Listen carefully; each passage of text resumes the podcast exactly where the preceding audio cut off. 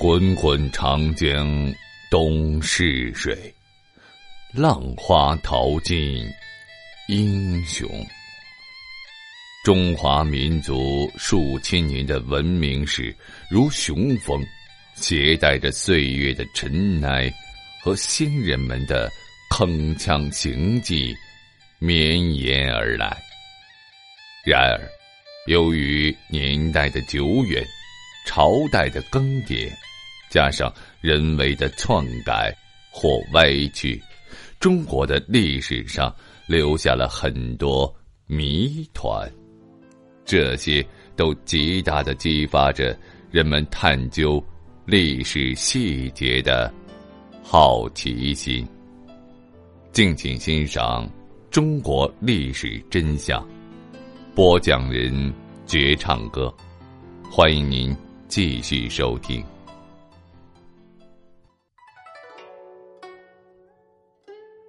是与隐的矛盾，一直是中国古代文人志士的一大困扰。由此矛盾产生的隐匿心态也随之盛行。其实，生长于中国名士身上的隐匿之风，自古以来就一直存在。他们或深归于山里，或朝野于庭，而隐于内心。其实。隐逸之风之所以盛行，归根结底还是政治矛盾激化的原因。魏晋时期政局极不稳定，战乱导致生灵涂炭，世人的性命更是朝不保夕。这个战马嘶鸣的时代，也许是名士士与隐矛盾冲突表现的最为强烈的时期。大一统王朝一去。不复返，生长于战乱年代的魏晋文人将何去何从？魏晋风流们又能在怎样的境界与状态之中，找到自己的归宿？在黑暗的政治形势逼迫之下，在连性命都不可保全的日子之中，魏晋名士不可能强烈的持有儒家积极入世的观点。但由于对中国仕途文化长期的耳濡目染，魏晋名士也不会完全采取老庄的无为之思。中庸之举就是将积极入世与无为之思想相结合，身在山野而心向国泰民安，亦或是身在朝廷而心归于山林。少有异才。文章冠世，福音如树，非礼不动。这是被钟嵘誉为太康之英的魏晋名士之一陆机。由于受到父辈思想的灌输与熏陶，陆机一生执着于功名的追逐。然而，政治的黑暗却将他为国效劳的忠心一再打入牢底。他的这种不得入世的苦闷，多首诗歌中表现了出来，如《傲游出西城诗》道：“靡靡年时改，冉冉老已及。行以免良途，时而修名利。当入世之心被政治权力所阻挡之时，陆机的隐匿思想就跳了出来。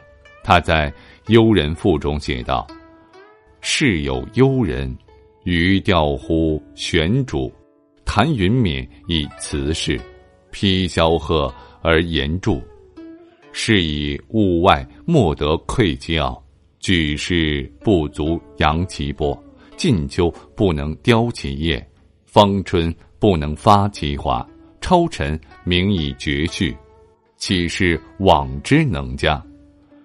虽然陆机思想中的隐匿层面还未表现得过于强烈，然而他出世与入世的心理变化也能够代表魏晋时期名士士与隐的矛盾心情了。为了保住身家性命，也为了在清明的政治事态到来之前能够暂时退却，魏晋名士多数选择了归隐山林。鲁迅先生曾经讲过。据我的意思，即使是从前的人，那诗文完全超于政治的所谓田园诗人、山林诗人是没有的，完全超出人世间的也是没有的。既然是超出于世，则当然连诗文也没有。诗文也是人事，既有诗，就可以知道于世事未能忘情了。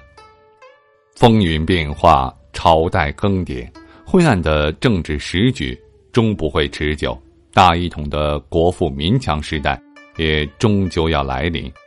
中国文人历来所具有的入世之心，也会在政治贤明之际再度出演。正所谓，穷则独善其身，达则兼济天下。骨子里的入世之心。最终还是要显露于山水之中，而山清水秀的隐林生活，也只是多数名士想要大展宏图的一个过渡阶段。因此，虽然有名士终身归隐于此，却有更多的仁人志士最终还是走出了山林。